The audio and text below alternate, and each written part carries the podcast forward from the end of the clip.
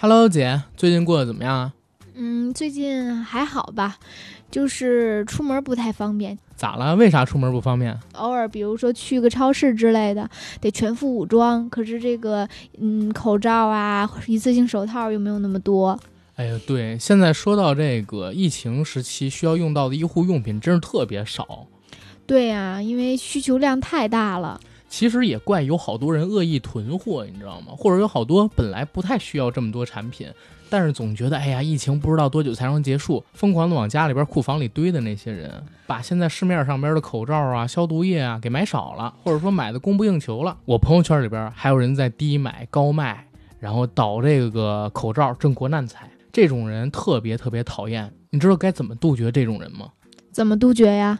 就是通过。正规的平台、正规的渠道买正规的口罩，不要让这些做微商的、这些低买高卖、挣国难财的有利可图。像我们这期节目为什么要在片头跟大家嘚嘚这几分钟呢？是因为跟一个叫做“什么值得买”的 APP 有合作。点击我们本期节目播放页面中的底部小黄条，就可以进入“什么值得买 ”APP 的口罩专区，有专人审核，及时更新线上线下多平台的口罩啊、消毒液呀这些防疫用品的购买渠道，你可以分享给家人还有朋友，为大家在疫情期间的出门复工提供后勤帮助。记住。这上面呢会公布各大城市、各个区镇它的正品购买渠道都有哪些，不一定是线上的，也有线下的购买渠道。平时呢，您也可以在什么值得买这个 APP 上边转一转，可以快速的在不同平台比价、找优惠，选择最优入手渠道。Hello，大家好，欢迎收听我们这一期的硬核电台，我是主阿甘。大家好，我是阿甘的姐姐甘姐姐。对我姐又来做客我们硬核电台的节目，掌声欢迎。谢谢。我操，姐，你别这么说话，你这么说话我浑身刺挠，太不习惯。那我应该说什么呀？就是你像你平时那样说话，你这么温柔，弄得我有点有点慌。一直说话很温柔，好不好？屁，温柔个屁！啊，今天呢又是我姐来做客我们硬核电台的节目啊，聊一个什么样的话题呢？来聊聊赵本山。大家有可能会问，哎，第一，为什么九哥这期节目没出现？第二，这期。不是已经年前的时候应该做好了吗？你都已经在朋友圈里预告过了。回答一下啊，第一呢，是我们这期节目虽然在年前的时候预告了，但是我们始终没录，想着节后回来，趁着刘老根跟《乡村爱情》系列的新番开播，跟大家聊一聊赵本山和他的东北文艺复兴。不过因为九哥呢，临时被困在了家里。他们居委会的负责人找到了每一处从这个外省市回到北京的住户，说要隔离十四天。他十号回的北京，也就是说要隔离到二十四号。而我们本期节目如果不出意外的话，上线应该是在二十一号，就很尴尬，没办法录制。本来前两天我们都认为他能出来，但是这个新规出现之后吧，我们肯定得有一两期的空档，我就把我姐请过来。当一回救兵，救救他这弟弟的急，对吧？那我正好呢，还是属于失业阶段，所以正好也是找个事儿做。嗯，是找个事儿做，正好也帮帮我。嗯啊，因为这个消息我是突然之间才知道的。我们二十一号要上线，然后我是二十号才知道九哥不能出门，因为他之前可能也是也是一直没出家门吧，也不知道这个消息。我呢，在那之前刚接了这个大家片头听到这什么值得买 A P P 上边这个口罩链接的一个小广告，跟人约好了二十一号要上线，现在搞得我自己也很麻烦，所以还是感谢感谢我姐啊，这个就不请她吃饭了，她现在也不好吃东西，对吧？然后等这个疫情结束吧，等这个疫情结束，给你给你们家送点水什么的，好吧？疫情结束，你请我去吃串串吧，串串就算了，我不吃辣。咱们来聊赵本山，好吧？好啊，那正式开始吧。哎呦，其实赵本山老师好像我们硬核电台做过一期节目，但我不记得是在二零一七年还是一八年了。但是我有印象是一点是在哪儿，好像那期节目是我自己一个人做的，九哥也没参与。现在重做，九哥又没参与，看来他跟赵老师是没什么缘分。虽然他个人好像很喜欢赵本山老师。姐，你先说说你对赵本山的一个印象呗。民间艺术家，东北传统文化的代言人，嗯，再有就是。嗯，稍微有点土，有点俗。总的来说，我对他的评价其实还是比较好的一个评价吧。就是说其实挺喜欢他的，但是又带了点刻板偏见，是吧？谈不上喜欢不喜欢，就是比较无感。他的这些很多的表演其实挺逗乐的，可是有点土，有点俗，可能也是带一点偏见吧。嗯，我觉得确实是很大的偏见，因为其实在我看来，赵本山老师是一个天才型的演员。不仅仅是一个天才型的喜剧演员，他真是一天才型的演员。因为我也看过他演的悲剧，也看过他演的正剧。只不过，在他成长经历或者说他出道之后的这几十年时间里边，他经历了太多的人生起伏、大风大浪。有一段时间是比较迷失的状态，在那段迷失的状态里边，自己演了一些作品，而在那些作品的演绎过程当中，他有点膨胀，让人觉得，嗯。有一点点不舒服，可能是你认为就是有一点点土，有一点点俗那一部分来源。其实他最近两年再出现在公众视野里边的时候，整个人真正沉下来、低调下来之后，其实你也不觉得土，也不觉得俗了。可能那个时间阶段是他最膨胀的，对自己所从事的那些艺术，对自己所创作的那些作品最骄傲自满，听不得别人一点不好。然后想把自己心里边所有的一切百分百表达出来，特别狂妄的时候，他就会有那种上弯路的感觉，做的有点土，有点俗。而且他一直把二人转称作他的魂，可能是你对这个二人转，或者说普遍的，除东北人之外的中国人，对于二人转这个文化，有一部分人确实有偏，包括我自己在看一些二人转作品的时候，我觉得也是需要改良的。确实是有一些荤活儿，然后有一些脏活儿，是挺不符合社会潮流的。这个可能是我自己的一点个人偏见吧。比如说啊，我我就会觉得，嗯，那你开那种音乐会，然后弹钢琴、拉小提琴、大提琴就比较高雅，然后像二人转呀、相声啊，相对来说就比较就是。嗯，不能说低俗吧，但是就是比较就是生活生活大众一点，所以我的刚才那个评价是那样的。哎呦，姐，相对来说，你你是真没干过这个，就是影视评论啊，或者说这种评论类的节目。那我应该会被骂吧？肯定会，你知道吗？因为有人会教育你一句什么呢？就是高雅不是装的。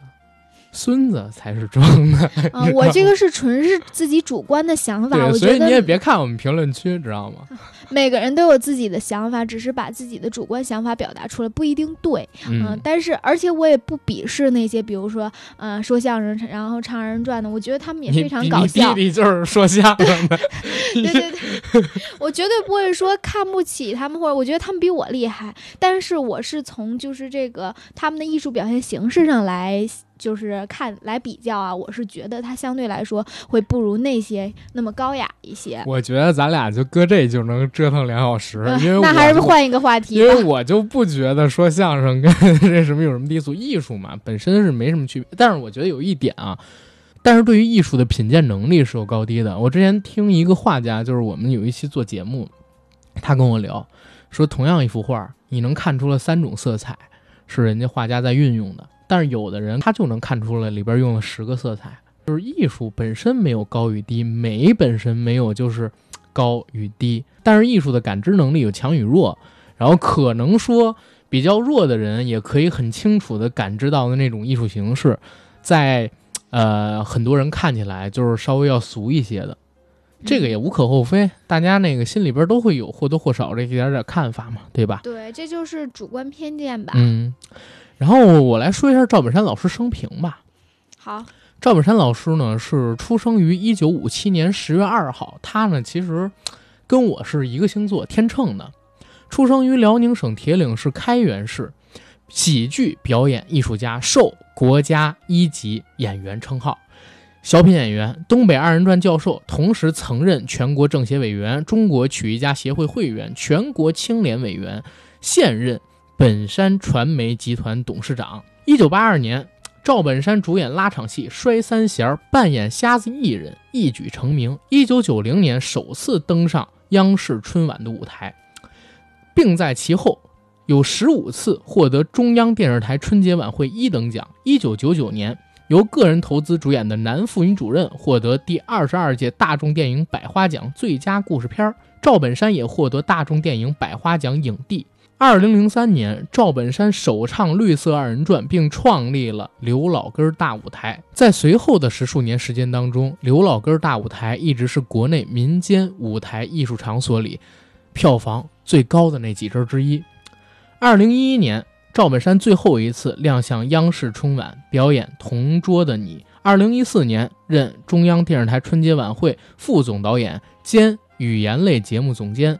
而二零二零年初，就在我们节目录制的这个时间段里，由赵本山老师导演主演的《乡村爱情十二》以及《刘老根三》两部热剧正在优酷平台热播当中，所以我们也是赶上这个热乎劲儿来聊一聊赵本山老师。其实刚才我这套，很多人听了之后会觉得不过瘾，你知道吗，姐？你只是大概罗列了一下他的生平，对，然后大家对他我刚才说的这些生平都很熟悉，大家最想熟悉的，对，是一四年到一五年这段时间里边的生平，或者说什么的，但是那段我也没法说嘛，对吧？对这个也不知道到底怎么回事儿。对，也不知道到底怎么回事儿，但是上趟油管啊，什么乱七八糟的这些网站，确实有好多给分析的。不过这不是我们今天节目聊的一个主题啊，我们今天聊的还是赵本山和他的喜剧，赵本山和他创作的那些作品，对吧？嗯不过刚听完你说他的这个生平哈、我我才反应过来，本山大叔其实才刚刚六十多岁，六十二，六十二啊！我一直以为他已经很大了，尤其是他近些年出现总是一头白发，看起来好像七八十岁的老人。对，就是今天你知道我在见了你之后，我不是给你发了一份那个资料吗？啊，在资料里边正好还写了范伟老师的年龄，我才知道、哦，范伟老师居然比本山老师还小五岁，现在才五十七。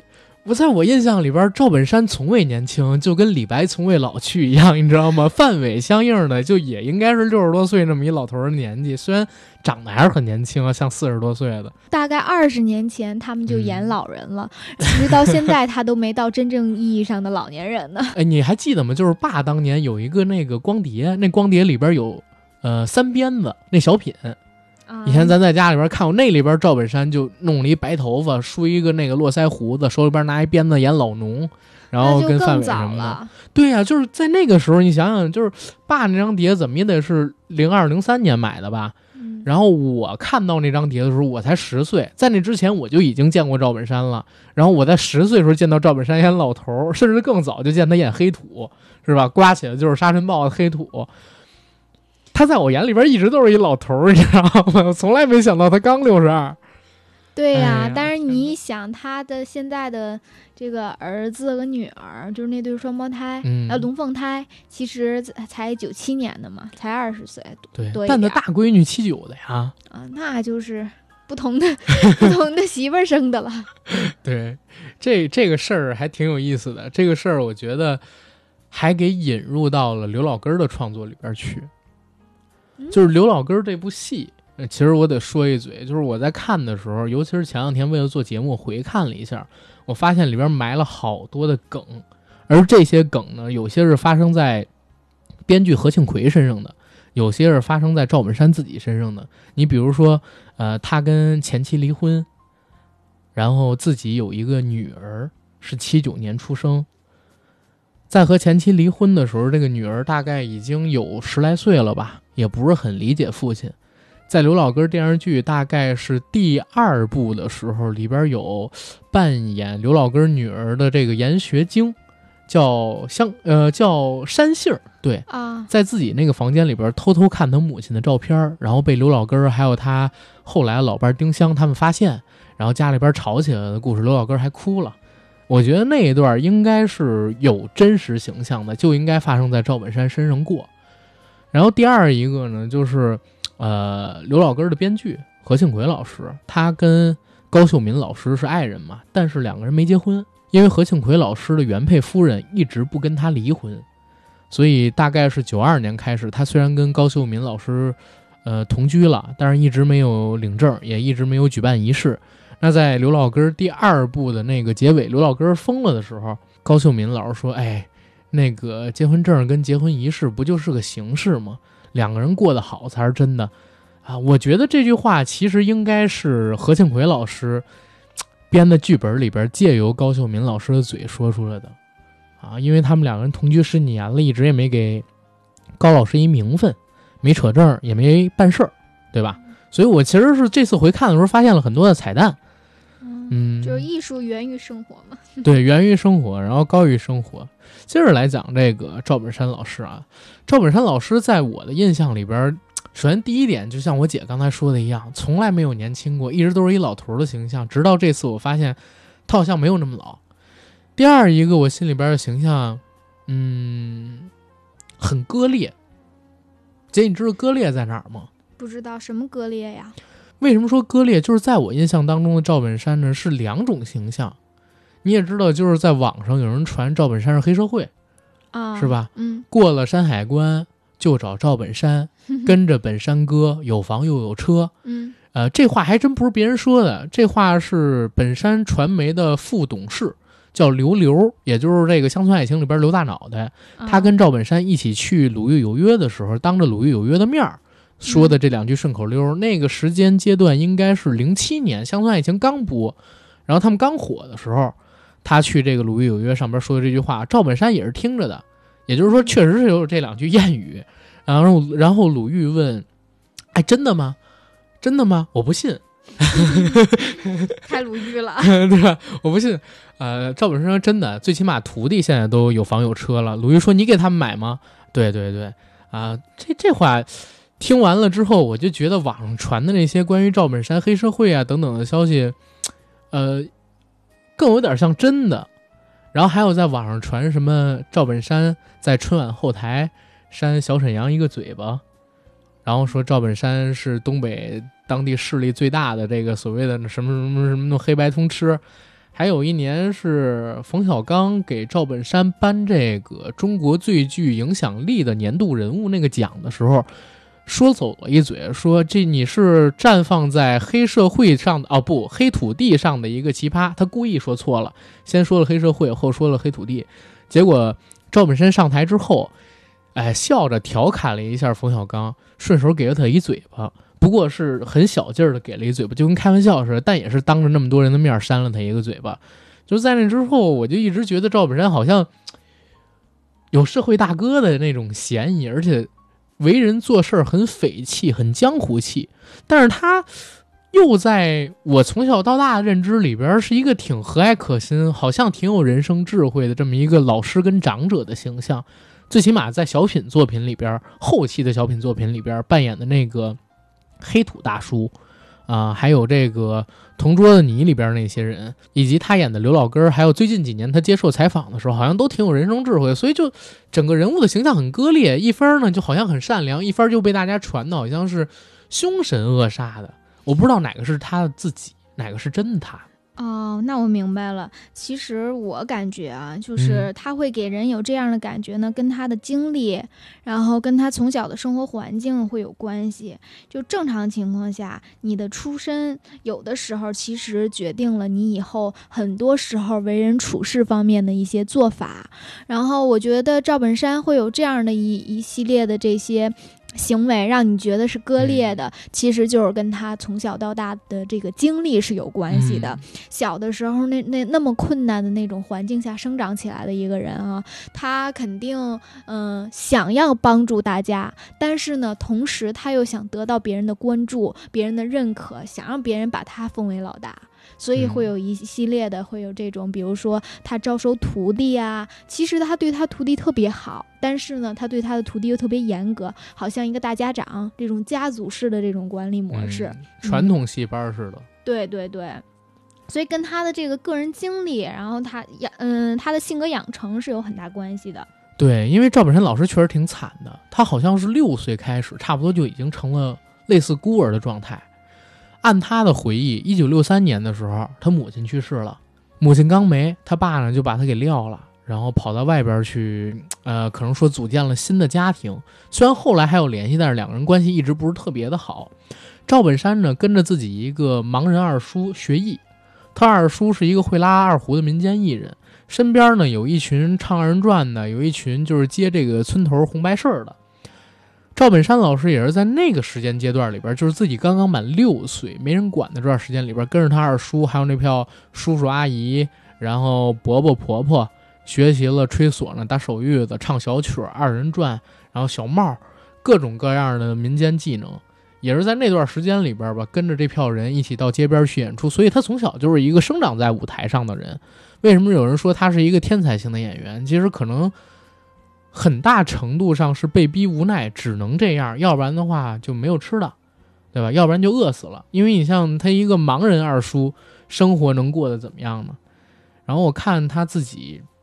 做的一些访谈跟一些回忆，包括一些采访，采访周围，呃，曾经救济过他、曾经帮助过他的那些以前的村民们，有关于赵本山的故事的时候，大家都表达出几点，就是赵本山以前真的特穷，连条裤子都没有，得大家借给他穿，然后甚至呢还得跑到各家去蹭百家饭吃，又有一些时候要到别人家去借宿，也没上过什么学，所以后来到他长大了，有钱了，有势力了。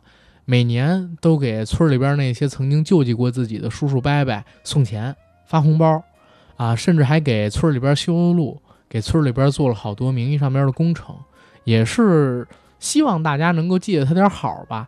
但是如果按姐你刚才那个说法，其实也可以理解啊，因为年少的时候那么穷过，是受你们救济过来的。现在我发达了，有人说，呃，富贵不还乡，如锦衣夜行嘛，对吧？嗯，对，其实也是去找回自己童年内心上边的一点自卑，把它用另外一种方式给弥补回来。就是我现在牛逼了，然后我衣锦还乡了，我来救济你们。对，这就是跟他的经历有关系嘛。所以我觉得我能理解他的一些做法。这就是说我们在评价一个人的时候不能太片面，嗯，不能太主观嘛。嗯嗯，应该面片儿。不应该片面，是吧？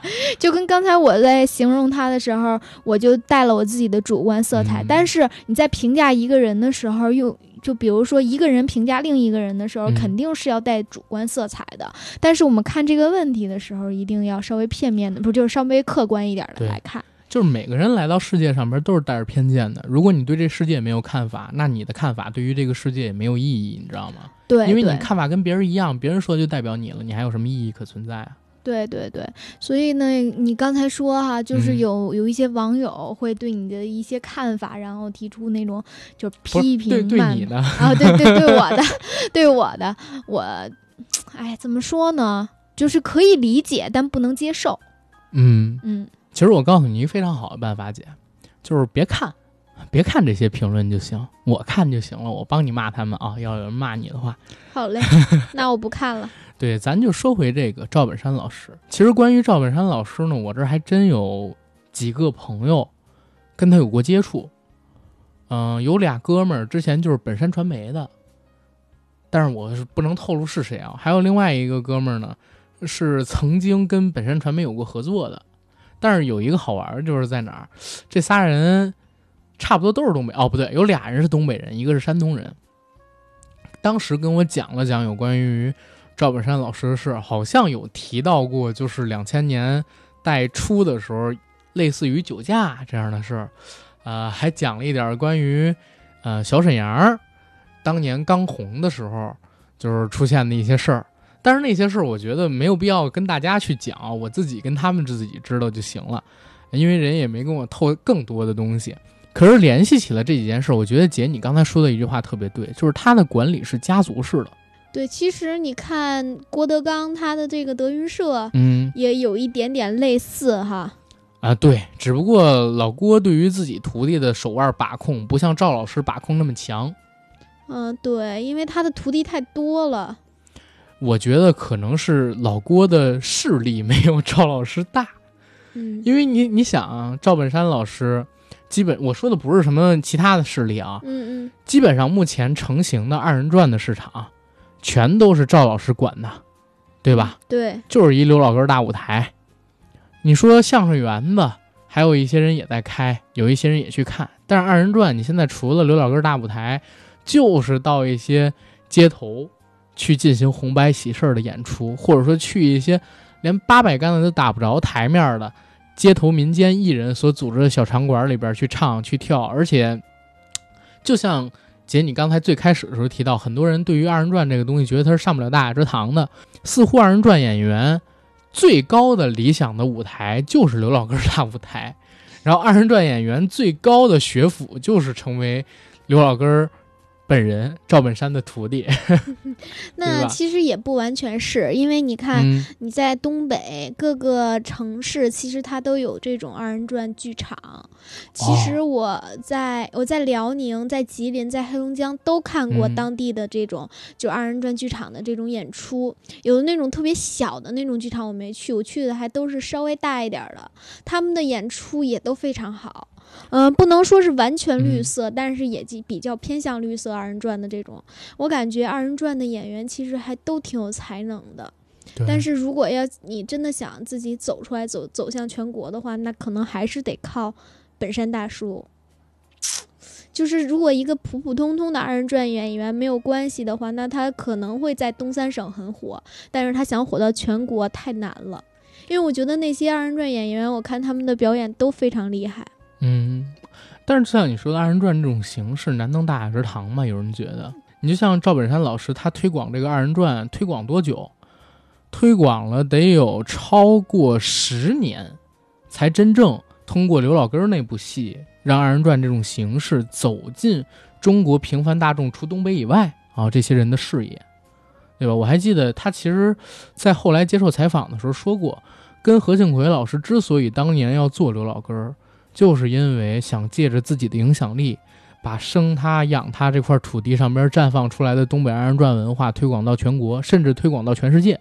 当年刘老根儿那个龙泉山庄里边本身就是有着非常多的二人转演员去进行演出揽客，才把龙泉山庄给做的那么红火。而刘老根儿这部戏里边本身所有的演员基本上都是赵本山赵家班的徒弟。然后他们在这部叫做《刘老根》的戏里，也都本色出演，很多人演了二人转演员，甚至说每个人都有二人转的戏份，就是为了推广二人转嘛。嗯，刘老根这部电视剧我还真的基本上就没看过吧。相对来说，对他的这个影视的作品看的稍微多一点的，那就是《乡村爱情》了。乡村爱情，对对对。所以，我其实本来就是对。你是迷赵四还是迷刘能还是迷广坤啊？我可以说都不迷吗？那那那你追谁？你是谁的粉头啊？哦，我不是粉丝，就是。嗯，也不是特别喜欢看，但是觉得看的时候还是也一看的时候你就有点欲罢不能，然后还挺上瘾的那种感觉。哎，你没发现一件事儿吗？嗯，就是我我看这个《乡村爱情》的时候，我也发现跟看赵本山一样的状态。我一直以为他们里边人现在得五十多了，结果那天我一查，好多人都没满五十呢。哦，对，主要是他的那些大徒弟们，就像那个，嗯，广坤、刘能，都是三十多岁演四十多岁，然后现在其实他们才四十多岁。对他三十多岁就演五十岁的人了，五十多岁的人，所以他就会 比较那，而且他长得也显老，在家打扮的显老。比如说那个广坤，他其实是不秃顶的，但是硬生生的把这个脑脑瓜顶给剃秃了。他一直都不秃顶，现在都是只要不拍戏，他脑瓜顶都挺茂密的。对对对。唐建军原来是那个呃本山艺术团的团长，他真是他在刘老根里边有演出，在刘老根那部戏里边姓徐，叫徐迈啊，还演一大学生，但是自己也会唱二人转，然后唱的还挺好。在第二部里边有不少他唱二人转的戏份。对，因为二人转演员一般都会把自己扮老扮丑，这个是一个甚至反串。对对对，这是一个比较常态的一种现象。对，而且，但是广坤你知道吗？他年轻时候其实还挺有模样的，真的还挺有模样的。我在看这刘小根一的时候，我没想到刘这个这个谢广坤同志年轻的时候还挺帅的。那会儿他已经三十多了嘛，对吧？嗯。但没想到他那会儿还挺帅的。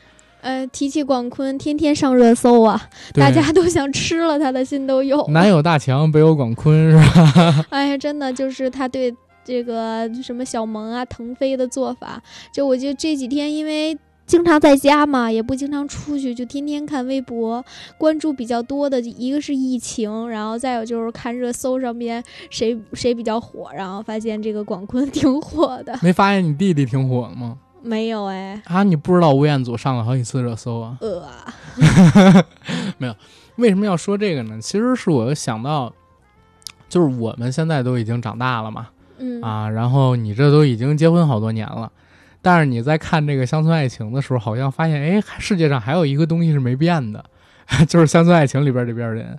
虽然说他们也跟咱们一起走过了十几年的时间，乡村爱情拍到第十二部，其实这剧到现在为止应该得十三十四年了，对吧？但是里边那些人，只要你一看到他们，好像立刻就能被带回到十年前、十二年前、十三年前的那些时光里边去。现在这么一个快节奏的时代，有这么一群人保持自己的不变，其实也是挺难得的一件事了，可以带我们回忆起自己年轻的时候、自己小的时候那段时光，对吧？这可能是现在还有那么多人每年都追着看《乡村爱情》的一个原因。最起码对我而言是，我从来不关注它的剧情，但是每年播的时候，我都会看一点点花絮，或者说看一两集。只是为了回忆一下当年可能说放暑假的时候，在家里边看着那个 CCTV，然后播的《乡村爱情》的那段时光。因为那会儿下午别的台都播什么各种各样的广告、各种各样的无趣的综艺节目，跟那个什么偶像剧我都不爱看。与其看这，我还不如直接跑到央视去看这种戏呢。但是你有没有觉得，就是看他的这个影视作品哈，就是比如说今年播出的这个《乡村爱情》，嗯，然后还有刘老根儿，感觉跟以前比，又是一个比较主观的一个看法。嗯我觉得没有以前拍的好了。我觉得是创作思路变了。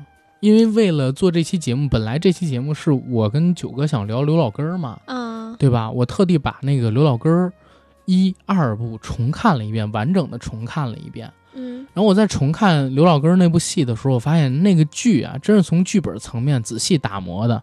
你看第一部最开始，刘老根儿被丁香还有自己的二儿子设计从这个村主任职位上边卸下来，自己跑到城里边给大儿子带闺女去，啊，做这样一个老人的角色。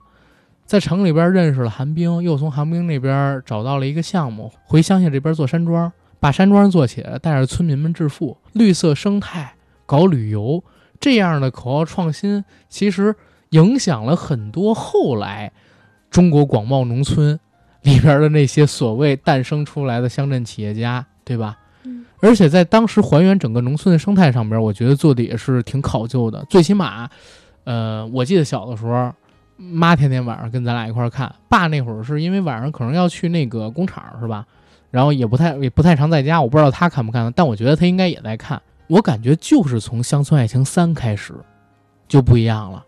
嗯你像马大帅，像刘老根儿，像《乡村爱情》一二部都可以叫农村戏，但从《乡村爱情三》就是《乡村爱情什么曲》啊，不是《乡村爱情故事》，第三部嗯叫这名儿，之后才叫交响曲、圆舞曲、嗯小夜曲、变奏曲之类的。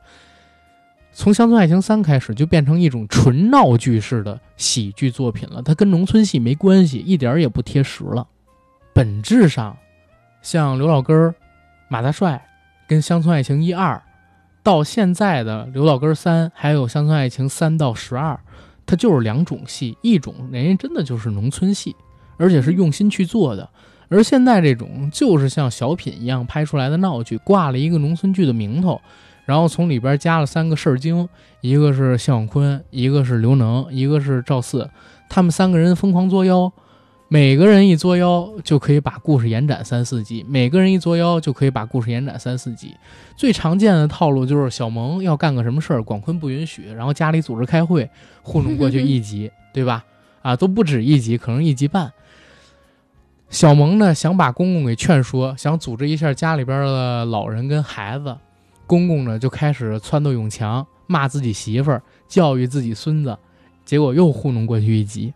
然后等到了下一集呢，就是刘能想干一个什么事儿，自己呢又没有足够多的实力，要联合赵四，找到赵四，跟赵四一块儿喝酒、吃饭、聊天。赵四呢唯唯诺诺答应了，转头又跟自己家里边人这边不同意。刘英在一边看着难受，又糊弄过去一集，对吧？就是整个乡村爱情这套故事，你有没有发现，就是你弟弟已经可以代替编剧把它给写下去，对吧？哎，对，还有一段儿对，这是村里边发生的故事，但基本只是一半儿啊。这三家人占可能说一半儿，剩下的这一半儿呢，就比如说大脚跟长贵儿，当然长贵儿离开之后，好像又来了一个，也是也是那个谁演的，跟长贵儿长一模一样的这么一个人啊啊，跟他的一点生活点缀啊，大国跟香秀，然后刘刘刘什么水儿。呃，还有齐三太啊，什么乱七八糟这票人吧，全都给点缀一遍，加起来成另外一半儿。另外这剧呢，还有一个重头戏就在山庄里。山庄里边，现在宋晓峰，哎，他自己想整点什么幺蛾子，比如说想搞个什么改革呀，想争个什么权呀，想升个什么职啊。每次冒出了一个想法，就得一集实施这个想法要两集，这个想法被打消要花两集，打消了之后又给他扶回原位，花三集。就一季六十多集的乡村爱情，现在就是这么拍下来的。我这么随便数了数，我看看就得有三四十集了。把这个套路复述一遍，一季六十多集出来了，对吧？这个东西跟刘老根、跟马大帅肯定是比不了的。我还记得，就是我之前看过一个采访，也是访那个赵本山的时候，是访他干嘛呢？是零零六年、零七年《乡村爱情》首播的那个时候，当时采访的赵本山。那个采访是说啥？就是很多人把当年刘老根三没有拍原因归咎于一个是，呃，非典肆虐，再有一个呢是赶上高秀敏老师去世。但实际上高秀敏老师去世是零五年，在那之前，人家已经停了刘老根三，在拍马大帅了。赵本山在那次采访里边就表达出了一个观点：为什么刘老根三不能接着往下拍？最开始是讲一个已经退休的老农民。在家乡创业，带着村民致富，而到了第二部，龙泉山庄已经变成了龙凤集团，一个值五千多万的这么一个家族式的企业。再往后拍下去，就会越来越离土地远，越来越飞起来，越来越离百姓远，慢慢就不真实了。他不知道该怎么拍下去，所以在第二部的时候，他跟那个何庆魁搞了一个非常伟大的结尾。在我看来，反而我。前两天看的时候，我又忍不住眼泪打转了。就是最后大家齐声声唱着这个二人转的调子，然后送着老根儿，呃，去医院看病那个情节的时候，而到了马大帅里边，他就吸取了刘老根的教训，不让马大帅离地。马大帅每次想干个什么事儿，就不让他干成，永远让他失败。只要他是失败的，他就永远被套在这个地里，这个戏就能接着一直往下拍。而到了乡村爱情，他就不是这样了。其实也不是这样，在乡村爱情里，他最开始是有一个有很大集团的一个老总，到最后呢，他已经变成了一个只有一个狗场的养狗的老头了。其实他也还是像你说的那样，然后一点儿点儿的往地面回归的。但是还是挺有钱的呀，我怎么觉得 那个狗场什么的，不是效益也挺好的吗？但是肯定是没当年那么牛了哈。对对对，因为你看那个本山大叔，其实他这些年他做的事儿也是，嗯，想贴近于社会，但是呢，就是想更靠近于现在的这种生活，但是他也遇到了很多很多困难。其实你不觉得就是你刚才讲的这个王大拿的经历，有点像现实生活当中的本山大叔对对对，挺像的，对吧？嗯，就是本山大叔最辉煌的时候是在什么时候？在我看来，实际上就是赵丽蓉老师去世以后，对。啊，然后从这个看就是心病，呃，钟点工，昨天、今天、明天之后，然后卖车、卖拐，呃，包括卖单价，其实应该叫功夫啊，在春晚上面叫功夫，嗯，也就是两千年之后，一直到一二年、一三年这段时间里边，他其实在整个中国的号召力是无人能及的。对，那是他最辉煌的那十年，对，十多年吧。对，甚至说零五年的时候，当年呢，赵本山干了一个什么事儿？他把辽足给收了，把整个辽足给收了，你知道吗？零五年七月份的时候，当时有一个新闻，就是说鞍山有球迷组织了一百辆奔驰，就守在高速路口，为了迎接当年收了辽足的赵本山。因为赵本山说，虽然自己没有那些企业那么多钱，但是他收了辽足，会通过自己的影响力，给辽足找到更好的投资，给他们换更好的建设场地、锻炼场地，把辽足的水平真正的往上走一波。这是当时他的说法。可是没想到，就在那天，辽足首个主场比赛就踢成了一比一。赵本山把他叫了姜昆啊，叫了冯巩啊，叫了潘长江啊，叫了一大票好朋友们过去，结果面子上面特别挂不下来。当天晚上的时候，他就宣布让这个主教下课了。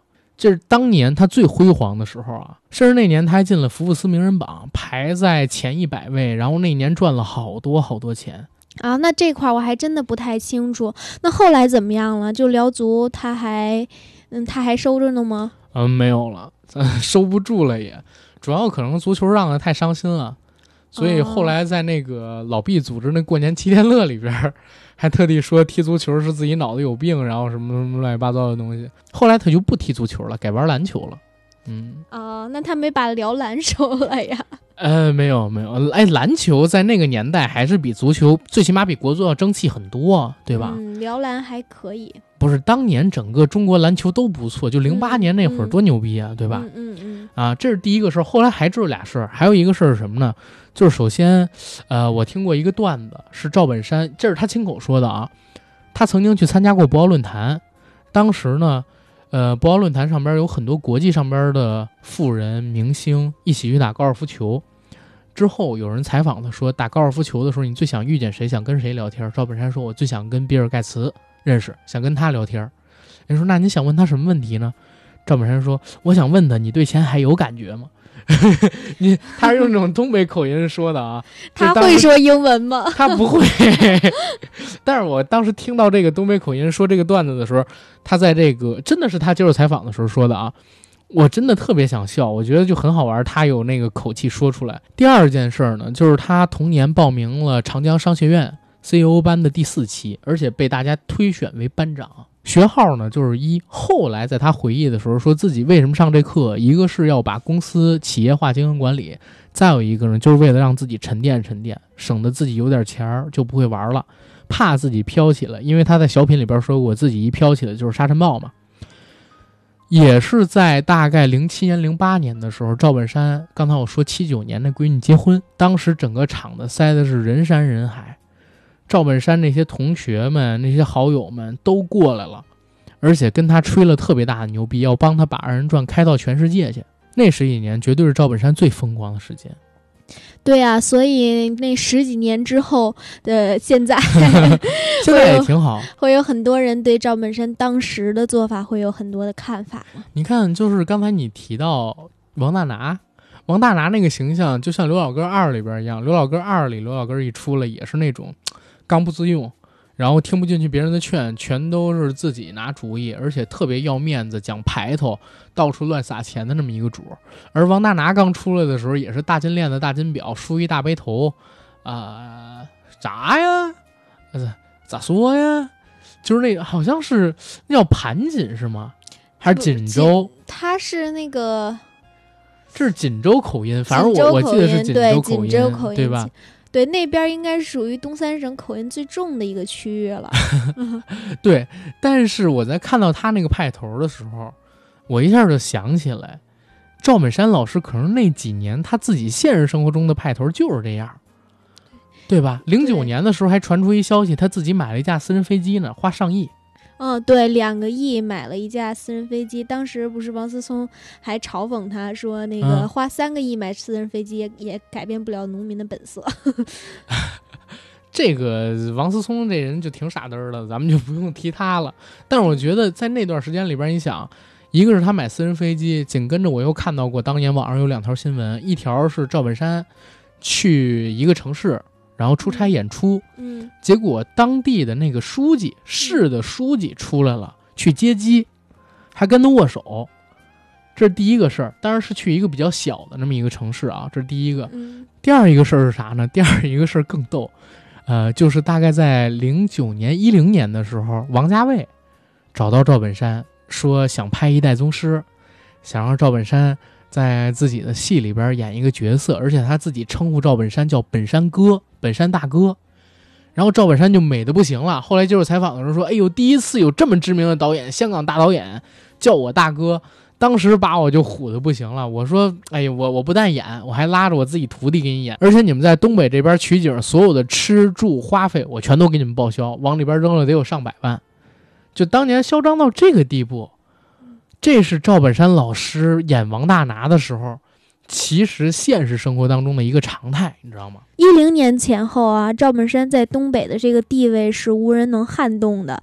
他跟当时这个辽宁省政府的关系也特别好。整个其实从呃零几年开始，一直他跟辽宁省政府的关系啊，然后跟那些呃官员的关系都非常好。但是其实从一四年左右的时候开始，辽宁省政府这个官员有很大的变动，辽宁的这个官场有很大的变动，辽宁的整个的不光是这。这个官场，然后从就是生意场等等的都会有很大的变动，所以这个也影响了赵本山后期的这些呃，影响了他很大的这种生活和他的这个艺术生涯。实际上就是大概一三一四年开始，赵本山老师突然之间就开始低调了，对吧？一三一四年开始突然之间就开始低调了，然后大概是一五年开始，有人批评赵本山老师没去一个会。然后呢，他又登上了某一份报纸，在那段时间里边，后来赵本山老师接受采访的时候透露说自己，啊，每天只能睡四个小时，就睡不着觉。然后自己有一段时间是深陷在舆论漩涡当中，也不敢出来露面。自己的徒弟们呢，也不上任何综艺节目，纷纷在微博上面闭嘴。这段时间大概持续了大概得有半年。为什么说百姓对这件事情这么关注？第一，是因为当年，啊，这个参缺会的消息是从一个比较重要的报纸上边出来；第二一个呢，是因为当年的《乡村爱情》最新的戏本来是要在黑龙江卫视首播，结果黑龙江卫视违约了，说我们不播了，而辽宁台那年的《本山选谁上春晚》跟，呃，《本山快乐营》全都停播了。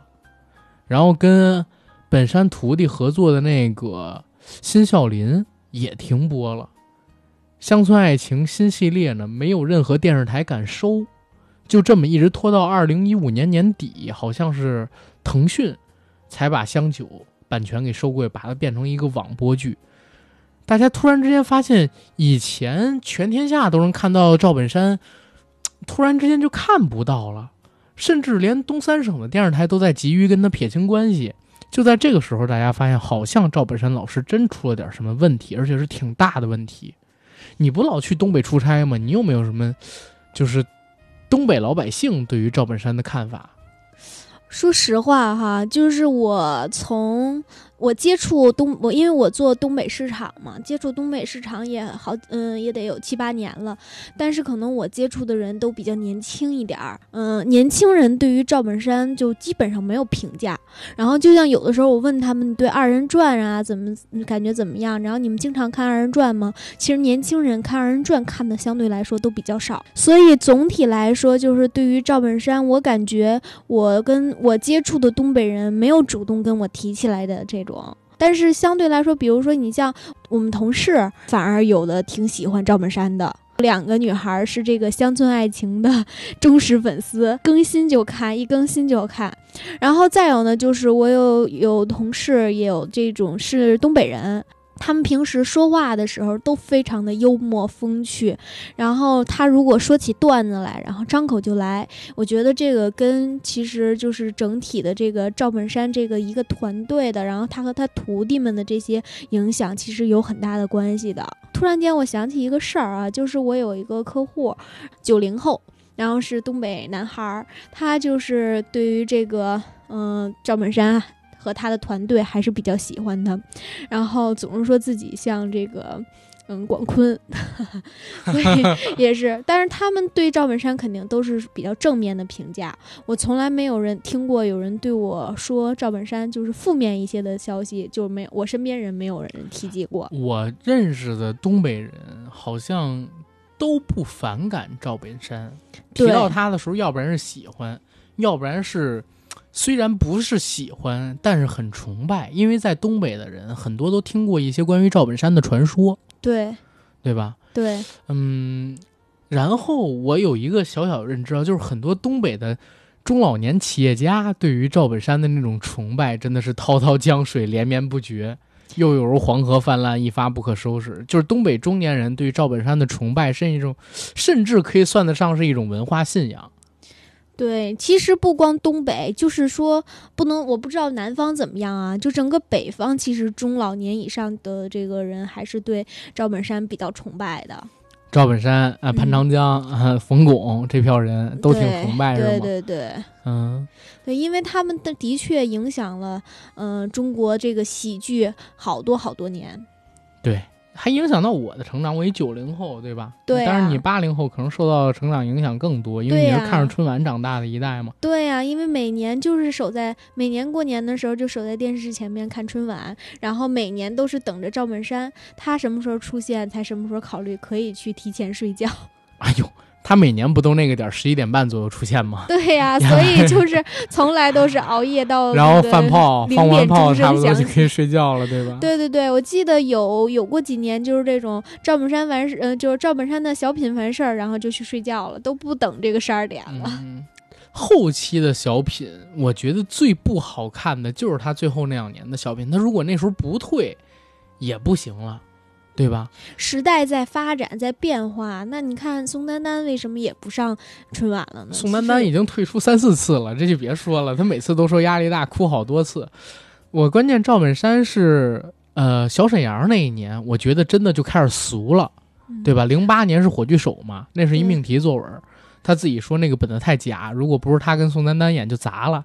那个本子让他难受，因为里边都是说教作品，一旦说教就假了。因为这些东西都是骗人的，就在杨澜的那个节目里边他说的。后来零九年演的应该就是不差钱儿。嗯，对，不差钱儿火了一下。不差钱儿是火了，但是我觉得不差钱儿那个东西就俗，真的是俗。嗯，知道吗？这里边在拿一些就是，呃，特定人群开玩笑，这些特定人群，他太刻板了，就像是雕出来的那种，你知道吗？刺激你身上最无聊。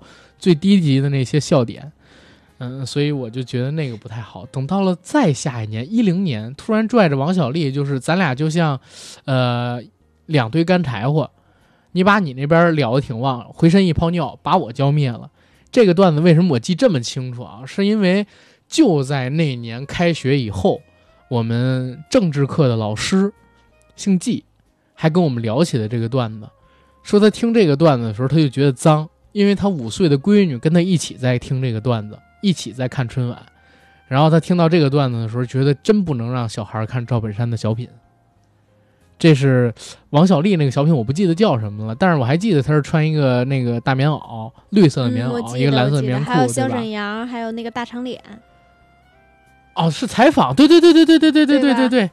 啊，杨杨仔，然后跟那个大长脸去采访，对吧？对对对。然后再到下一年，那个同桌的你给我看看吐了，你知道吗？就是此处省略，呃，多少多少个字儿。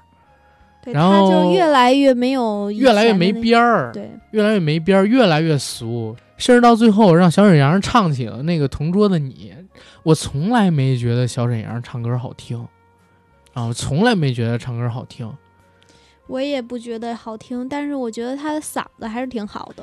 你知道二人转演员有一个很大的问题是在于哪儿吗？嗯，二人转演员老爱唱高腔儿，不管是男的还是女的，都爱唱高腔，并且把能唱高腔当做一种绝活儿。因为二人转演员一直有一个，在我看来，不知道呃，可能是我的个人个人一点偏见啊。二人转演员好像要求自己必须得有绝活儿。对呀，啊，不管你是能模仿，还是能翻跟头，还是说能砸啤酒瓶子，还是说能唱高腔，都都叫绝活儿。你没有绝活儿就没有特点呀。啊，在东北就火不了。对啊，或者在民间火不了。但是我也是因为这个，嗯，我就总觉得赵本山名旗下的很多艺人，实际上是欠缺这个文化的沉淀。你比如说小沈阳曾经上那个举杯呵呵呵的时候，跟胡海泉、炮哥他们几人说。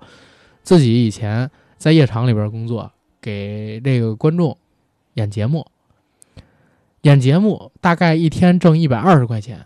来钱更快的是啥呢？来钱更快的就是下边大哥点酒，自己喝酒，喝一瓶给几十块钱，喝一瓶给几十块钱，自己最高记录喝十三瓶。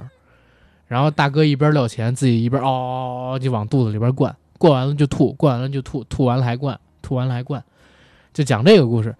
但是他讲的是很心酸啊，这这个我我确实也是替他感觉到可惜，也为他现在感觉到高兴。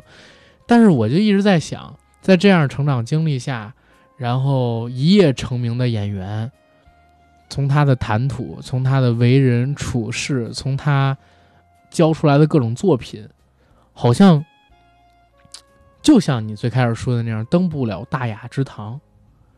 尤其又在那个时间段里边，小沈阳可能也正在走，呃，零八年、零九年左右那个时间，赵本山老师的路正在一个膨胀的阶段里边。所以那时候还传出了他们俩师徒有不和啊，等等等。当然现在看来可能都已经没什么了，都放下了，或者说如何如何，俩人关系还是挺好的。赵本山老师曾经狂到什么程度？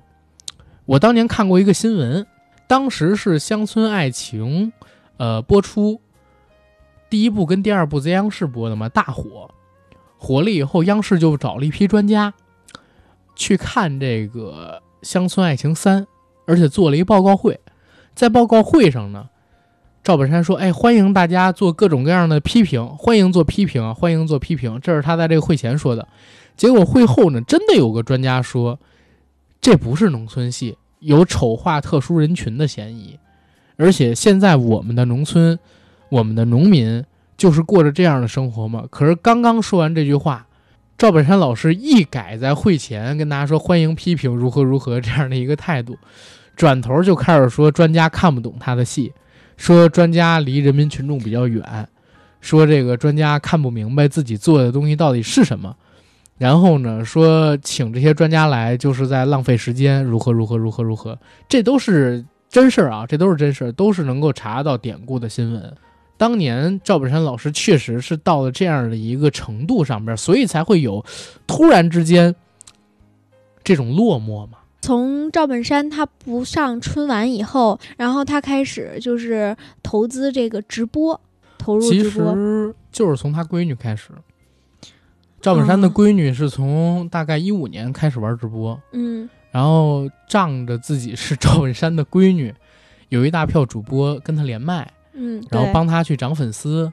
好像没过多久，用了一年的时间吧，他闺女就涨到了一千多万粉丝，好像就在快手还是在 YY 上边。而且那个时候因为跟天佑的关系也很好，呃，在直播的时候他爸呢还露了几次镜，但是那会儿他爸还不知道什么是直播，甚至第一次露面的时候，正好是一五年。他爸从来没出来过嘛，就那次在那个直播间里露了一下，啪，流量之间迅迅速的爆了。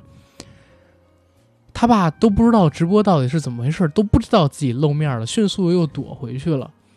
但是也是在那之后，他才发现自己闺女居然在一个自己从来没有听说过的平台上边那么火，有上千万人关注，就开始派他的这些徒弟们入驻这些直播平台，抖音啊、快手啊，啊，包括说一些其他的视频平台吧。嗯而且呢，还成立了自己的这种呃艺人经纪公司，专门签直播艺人。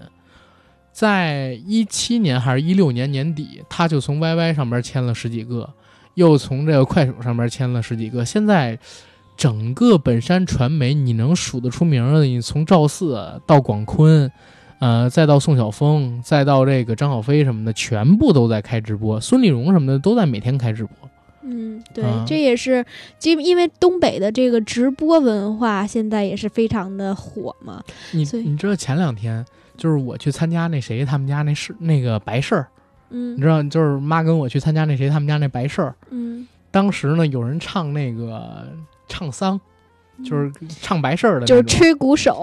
啊、不不叫吹鼓手吧，就是那个唱白事儿的，唱白事儿的人就是东北的，那个嗯团长是东北的，而且他们就是唱二人转的。一边在那儿演着，一边有一个女的就举着手机在直播，你知道吗？在拍着这哦俩人在直播，啊，你能想象吗？就是已经、这个这这个绝对是有生活的，绝对是有生活的。你像他们这些民间艺人，如果说没有剧的话，不搞直播干什么呢？对吧？嗯，对对，有一张大家认识的脸，你要是在这个刘老根大舞台，尤其现在刘老根大舞台本身，嗯，票比以前也不行了，真是不行了。咱实话实说，想当年刘老根大舞台也算是一票难求，当年挺进北京的时候，就跟德云社分庭抗礼嘛，甚至还抢德云社不少生意。但是现在你看，还有谁提北京的刘老根大舞台啊？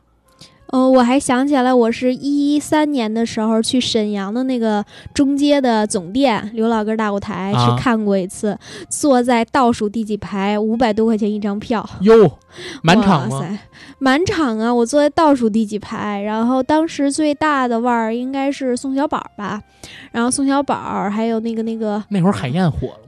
呃，都挺火的，他也去了，然后还有就是那个演长棍儿的那个人，然后就啊是演、演海燕的那个，就还有刘一水儿，他们都去了，所以那那场还行，鸭蛋儿也在，但是我离得特别远，就看不见，但是在进去之前啊，就看到他们入场，但是当时我就有一种感觉，就是嗯，他们的素质着实不是特别高，因为当时那个。嗯，最先我在外边等着的时候呢，看到，嗯、演长棍儿的那个人，他叫什么呀？就王小宝吗？对，王小宝。呃对对对对王小宝。他呢刚从就是外面过来，然后去剧场嘛，直接开一个路路虎，下车以后一口痰吐在地上，瞬间我对他的印象大打折扣啊！你本来还以为，哎呀，这是那个象牙山村的书记村支书，哎，怎么的应该？但是你没想过，咱村村支书也随地吐痰吗？不是，就是我觉得他一点形象都不在乎吗？最起码他演了那么多年乡村爱情啊，什么刘老根儿啊什么，他有一定的知名度，已经全国基本上全国闻名了。他应该注意一点儿，门口那么多人等着其实，其实你弟弟我也随地吐痰，但是不能那么你当着那么多粉丝的面，然后你直接开着路虎闯进来，下车就吐一口痰，啊你觉得这种感觉好吗？我我是这个样子，就是我也吐痰，但是我不随地吐，他是随地吐是吗？他下车直接吐在那个，就是他不本山不是那个刘老根大舞台前面有一块场地吗？啊，可以停车，然后也是我们入门的那个正门儿，他就在那儿停完车下地就吐一口痰，然后又看见对，然后又看见刘一水儿跟那个海燕他们俩不是夫妻吗？啊，然后他们俩那个下车以后，还有他儿子，就那个演刘一水儿的那个人，那个趾高气扬的那种劲儿，哎呀，当时真的对他们这个本山传媒的人印象特别不好。然后嗯那个时候是一三年，他们还比较火的时候呢，属于。嗯其实我我觉得是这个样子，那个时候正好是赵本山最火的时候，就是一二一三一四那几年，就是一零年代初，一直到嗯大概一四一五年那段时间，那是赵本山老师最火最火那段时间，连带着他的那票徒弟嗯也全都牛的不行，嗯真的是牛的不行不行的，所以。那个时候有多嚣张，一五年之后，其实大家就有多低调、多落气儿，对吧？对，多接地气。现在都说接地气，现在叫接地气。那个时候你没法不飞起来，因为你师傅已经到那个高度了，跟他接触的都是什么人，对吧？对，跟他接触的都是曾经人？而且还有就是他们的这个文化水平啊，然后就是出身呀，就是个人的素质其实不是特别的好，不是特别的高，所以就是像这种随地吐痰、随地吐痰的这种现象哈，真的就是能反映出他很大的问题。然后慢慢慢慢的，我觉得就本身传媒它的落寞跟这些其实也是有关系的。嗯，我觉得现在还不叫落寞，但是相比于前几年，确实有一点点差劲儿了，因为，很明显能感觉到，宋小宝他们这一代徒弟之后，二十多岁的没有一个能接班儿了。现在赵本山这票徒弟有名儿的，然后在国内喜剧圈能喊得出名号的，基本上最年轻的就是小沈阳跟宋小宝，他们俩都是八零初的，到现在都快嗯。四十了嗯。啊、然后这一次刘老根三里边推的那药丸子叫小东北，好像才二十多岁，但是我觉得也不行，推不起来人，对吧？赵本山又常年的现在不太出来，只是偶尔跟大家在直播里啊，或者说在一些视频网站的平台里边见面。他已经好久没登过电视台了，电视频道已经根本看不见他了，对吧？对，但是你嗯说，如果本山传媒的这些人，就是辽宁民间艺术团的人，如果最后都不火了，然后慢慢慢慢落寞了，也没有新人出来，那东北的这个流行文化、二人转文化，可能还真的就一点点的变得，线上在直播上了。那只能靠直播了。对呀、就是现在有人讲东北的软工业是直播，重工业是烧烤，啊，不是轻工业直播，重工业烧烤，对对对对，对吧？哎呀，东北现在整体的经济形势也不好，然就特别后不好。对，然后这个文化产业也不是特别好。嗯，我觉得就是全国好多主播，最最起码啊，在这个抖音跟快手上边的很多主播，嗯，东北是非非常非常，呃，做输出的一个地方。好像东北的年轻人都得会点什么才艺才对，这是大家的一个认知。而且东北人因为这个性格跟秉性，也愿意去表现自己。对对吧？相比于其他城市的人，可能说，呃，更愿意走到人前去，更不害怕展示自己的才艺，跟向大家表达自己，对吧？对这其实也是一个好地方。对对对，嗯。然后说到你刚才那个问题，我还真是也觉得，就是限制本山传媒发展，限制赵本山老师发展，限制他这票徒弟发展的，就是他们这群人的认知、见识、文化底蕴。没有其他的东西限制他们，限制他们的就是自己的这些了，对吧？因为无论怎么样，我都很难去想象，比如说小沈阳啊，真的融入到王家卫所拍的电影里。你像《一代宗师》里，你怎么看他的串戏，对不对？对，然后我也很难去想象他们真的去演一个时装的摩登的戏，演一个都市的，呃，比如说职场戏，或者说演一个行业剧。我能想到的就是农村戏，而且农村戏里可能说还是，呃，非常靠北方极偏远山村的那种农村戏。所以这就是他固有形象的局限性吧。其实每个演员都有自己这个就是定位上的一个，就是演演艺生涯上的一个局限性，嗯，但是可能这个本山大叔和他的徒弟们这个局限性更强一些，嗯，嗯，你看，同样是本山老师的好朋友范伟老师，前两年得了金马奖的影帝，嗯。对吧？嗯。啊、当然我不是说本山老师演技不好啊，只是我说在作为演员这个层面上，范伟老师相比于赵本山老师，他的可塑性要更强，能扮演的角色种类更多，然后给大家留下的这个脸谱印象，相比于本山老师早就被打乱掉了。大家现在你看到范伟的话，你想到是一个好的演员，一个表演艺术家，你不太能够把他和一个单纯的脑袋大脖子粗，不是高官救伙夫这样的称号给绑定上了。我没说错啊，不是大款救火夫是在央视上的，不是高官救火夫是在辽视上边的原版。嗯，对，所以就是说，嗯、赵本山，你说他是一个伟大的民间艺术家，然后这个也给他的这个多方面的塑造，然后人物产生了一定的这个局限哈。所以这个有好的一方面，也有差的一方面，但我觉得更好的就更多的还是好的这方面吧，就是说明他在他做的这个现在的这个领域，已经是一个殿堂级、无人可以替代的一个级别了。赵本山他代表了东北，或者说他就是东北嗯，的一个，缩影。你看赵本山，他作为一个五七年生人的人，对吧？跟整个东北在中国的历史也有一点点的这个相近的地方。你想，赵本山六岁的时候丧母，父亲又走了。我们换到东北，大家也知道东北在上个世纪前中叶经历过哪些事情，是吧？先是什么伪满啊，日本人，然后日本人走了之后还被苏联人占领过，然后等等等等啊，就就乱七八糟很多的事情。当然中间这些很多东西我们不提了。后来呢，其实是在二战日本满目疮痍之后，伪满洲国曾经作为整个亚洲啊工业体系最完善的一个国家。伪满啊，我说的是伪满，后来并入成中国之后，这个东北就变成了最发达的地区，工业最发达的地区，有一段时间。所以他被称作叫做共和国长子嘛。共和国长子，等到了八十年代、九十年代的时候，是受改革开放伤最重的一个区域。改革开放下岗潮那个时候，我以前讲过一个段子，就是黄宏九九年打气儿那个小品里边说：“工人要替国家想，我不下岗谁下岗？”这句话当年一说出来，整个东三省把黄宏都已经骂得跟过街老鼠一样了。因为下岗潮受伤最多的就是东北，然后东北整个地域的经济也随着这点开始慢慢的转向下滑，一直到两千年，呃一零之后吧，一蹶不振，越来越差，越来越差。这个差是从各个行业、各个层级、各个阶级、各个岗位里边都含有的，吃拿卡要。官僚主义等等等等各种各样的东西吧。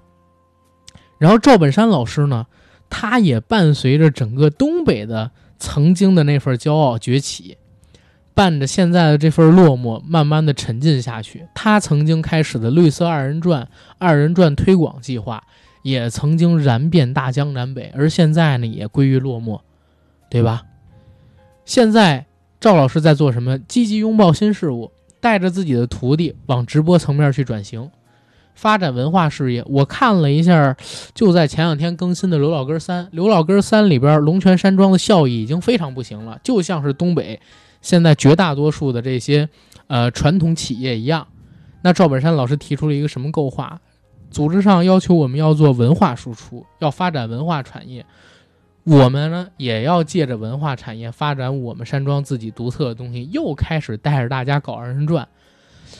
好像这个二人转还真的是他自己的一个魂儿，你知道吗，姐？嗯，对，是。嗯，你看那个《罗小哥二》里边，他还写了自己对这个赵那个二人转特别特别深的爱呢。他不是疯了吗？被人骗了三千万，自己拿个剪子往自己身上剪那个金线。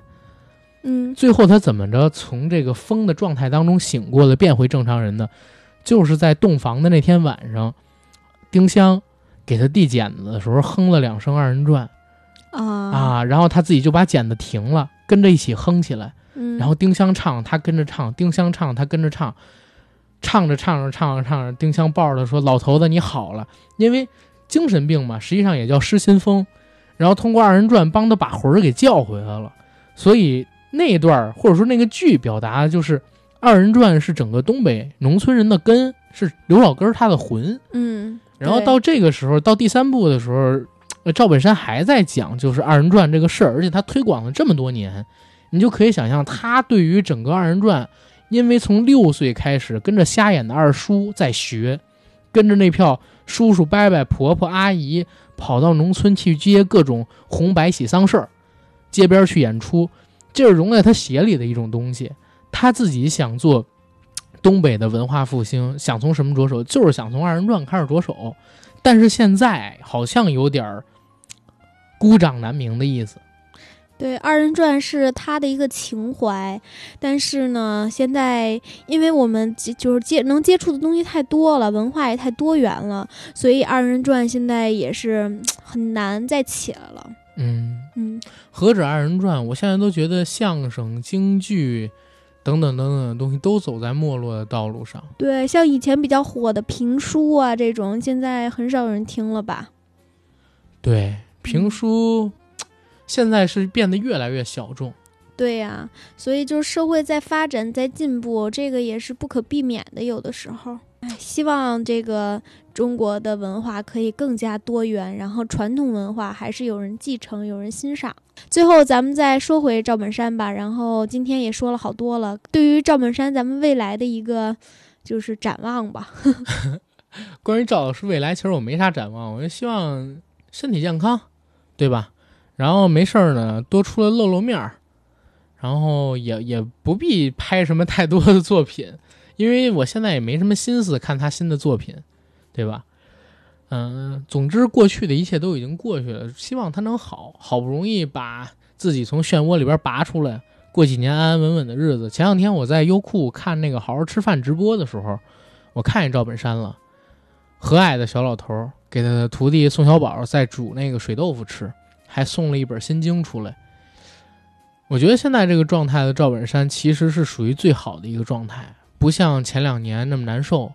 也不像十年前那么跋扈，自己从那个高峰退下来了，现在是怡然自得，有点像你刚才说王大拿养狗场这样一个心情。对，老子富过，老子也赔过，现在呢，老子也有钱，过得也很舒服，而且呢，现在真真正正在过我自己想过的，属于我自己和我家人的生活，对吧？我也不发愁，啊，这其实是现在很多人在追求的一个状态。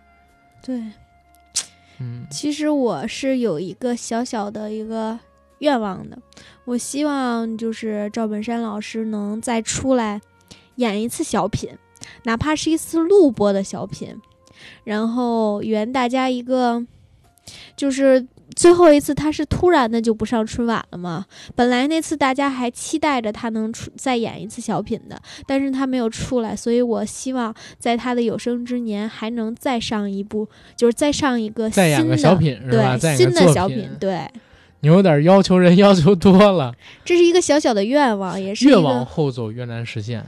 对，就是希望他的这个演艺生涯有一个嗯、完整的一个句号。啊、那这是你的一个小想法，对我的自己的一个私心，是。然后我说最后一点，赵本山，然后我们做个收尾啊。嗯其实这期节目原本阿甘是想跟九哥聊刘老根儿，嗯、但是九哥也不在，就拽着我姐聊一聊赵本山。其实聊赵本山的时候，有各种回忆、各种印象，他以前演过的各种小品、电视剧、电影作品，映入我的脑子里边儿。比如说有《落叶归根》、刘老根、马大帅、男妇女主任、夜深人不静，他唱的月牙儿，唱刘老根，刘老根，你是一个啥样人？演过的卖车、卖拐、心病、担架，就是功夫，还有三鞭子，刚才提到过好多，就是他跟我的整个成长履历有很多时间阶段是非常有重叠感的。我是看着他作品长大的，然后我姐刚开始就是提到对他的一点点呃个人看法的时候，我不是说有点偏见吗？对吧？嗯嗯啊，觉得有点俗，有点上不了大雅之堂，这是你当时说的，我觉得有点不舒服。嗯，为什么呢？因为实际上，我是一个比较心软的人，就是在我看着长大的，不是我看着他们，啊不对，我看着他们的作品长大的这帮艺人，或者说演员、明星、作家之类的这票人，我对他们怀有一种比较特殊的情感。你就像前一段时间，我跟九哥聊这个春节档电影，我说成龙要上《急先锋》了，再烂我也不会骂，再烂我也会去看。我骂不起来，我也讨厌不起来他们，因为他给我小的时候带来过快乐，我干不了那种吃饱了骂厨子的事儿。而到现在呢，再回忆起赵本山，不是，这也就导致现在我其实回忆起赵本山，关于他负面的东西，脑子里很少很少，接近于零。能想到的都是那些好的、温暖的、带给我美好回忆的东西。我希望就是我的听友朋友们，然后听到这期节目的人们，如果你们想到赵本山，啊，你们放弃历史带给他的责任感，啊，放弃呃历史带给他的这些虚无的，在现在看起来不太重要的所谓的骂名也好，啊，所谓的这个争论也好。就回忆一下，他在你的记忆里边是不是给你带来过快乐就够了。然后我觉得我要说的地方就这么多，姐你有什么补充吗？我的补充就是，我开始对他的评价不是说我觉得他不好，而是一个我对他的一个嗯。就是我自己主观上的一个想法，嗯、嗯总的来说，我觉得赵本山老师是一个非常杰出的一个艺术家，嗯、然后呢，他也给很多很多人带来了快乐。在我小的时候，我的童年给我的这个童年生活带来了很多很多乐趣。嗯、希望他能身体健康，然后还能再出来演一部作品，这是我的一个希望。嗯，好，那我们这期节目可以到这儿了，然后谢谢大家吧。如果还有没购买我们付费节目的，欢迎到杨贵妃最爱吃的那个水果 FM 上边去购买我们的付费节目，好吧？谢谢大家。